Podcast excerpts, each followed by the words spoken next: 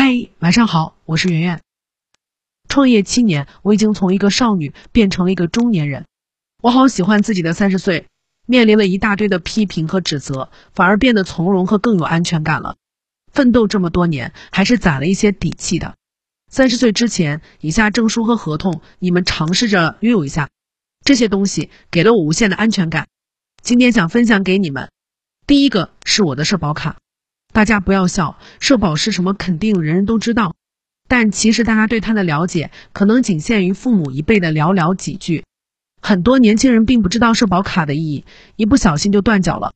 通常的社保就是我们所说的五险一金，其中包括养老保险、医疗保险、失业保险、工伤保险、生育保险以及住房公积金。只要缴够年限，退休后就可以享受终身养老金和医疗保险待遇了。它的作用几乎涵盖了我们的生活日常，生病了可以拿着社保卡在医院挂号就诊，在药店刷卡买药，还是除身份证外我们的第二身份凭证，更是我们退休之后领取养老金等其他金额的重要凭证。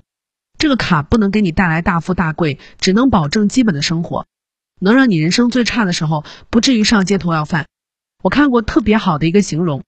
说社保是时代洪流中离我们最近的一块救命浮板。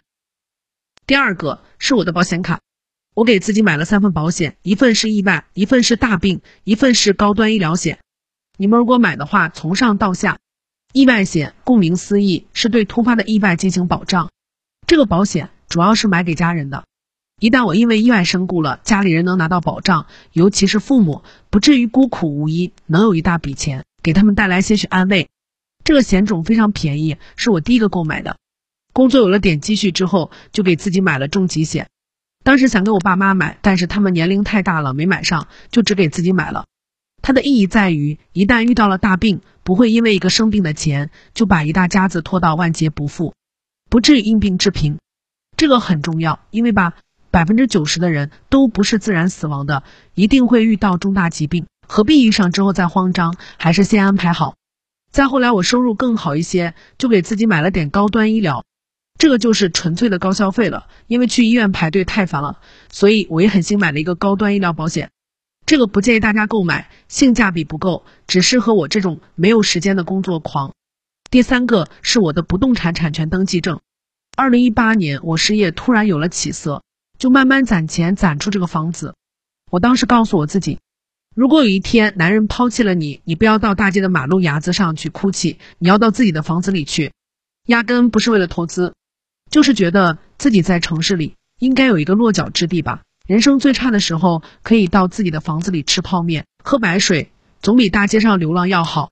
杜甫的经典之作《茅屋为秋风所破歌》中就有这样一句：“安得广厦千万间，大庇天下寒士俱欢颜。风雨不动安如山。”可见，面对人生的波云诡谲，一个遮风挡雨的去处是多么重要。我买的房子几乎没有涨钱，所以没有帮我对抗什么通胀，但是对抗了不安全感。有了房子之后，就有了底气了，感觉自己什么都不怕了，想怎么拼怎么拼，不拼也没问题。还有一个证书，我觉得很重要。前几天得到的抖音电商年度作者证书，这个代表一个事业上的积累。在抖音，我有一千五百万粉丝。他们跟着我，相信我，这是他人的信任，是我一辈子很宝贵的资产，也是我三十岁不怎么慌的一个底气和原因。一千五百万都不用，有一万个人相信你就够了。除此之外，有一个证书也是最近两年想拿到的。小时候非常想出国留学嘛，今年就报考了托福考试，想着将来我一定要有一个国外大学的 offer，一个证书，考上就行，只要圆我一个梦。我觉得三十岁也不要忘了提升自己，这代表着事业进入这个阶段之后，我还是有进取心。二十二岁大学毕业的时候，我去面试一份工作，那个老板问我最喜欢的一句话是什么，我说最穷不过要饭，不死终将出头。